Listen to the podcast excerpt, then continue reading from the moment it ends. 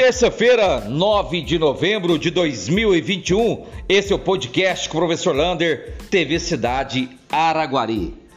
E agora, dia 16 de novembro, acontece o curso de prevenção a incêndios nas cozinhas. Este curso vai ser dado ali pela Ascomari, em parceria com a Secretaria de Desenvolvimento Econômico e Turismo. Você pode procurar ali o Rafael Vinícius no quintal do Rafa para fazer sua inscrição para este curso importantíssimo na cidade de Araguari. E falando em Secretaria de Desenvolvimento Econômico e Turismo, junto com a FAEC, vão fazer uma visita inesquecível com vários alunos de escolas de nossa cidade até o Campus Pare, ou seja, a maior feira de inovação e tecnologia do mundo, que estará agora sexta-feira em São Paulo. O ônibus sai às 11 horas da noite, 23 horas, aqui de sexta-feira e volta apenas na segunda. Serão 46 pessoas que vão participar com ingresso, transporte, comida, tudo pago pela prefeitura.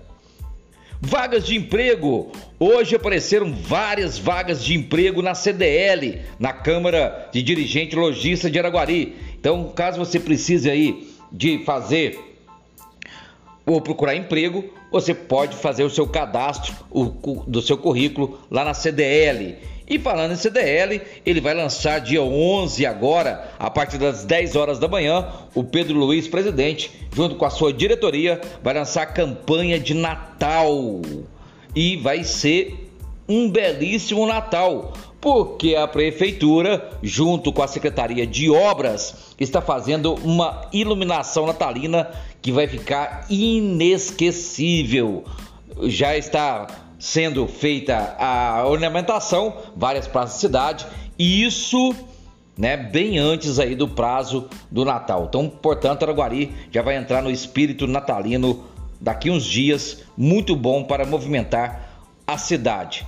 E falando de Natal, a gente não pode esquecer que você pode ser padrinhos, padrinhos de, de crianças na Casa Lar, Casa do Caminho, padrinhos lá dos nossos idosos, lá dos asilos São Vicente, lá do Cristo Rei, e quem sabe também pegar uma cartinha do correio, né? O Natal é época também de doação do seu trabalho, da sua vida para aqueles que precisam também de nós.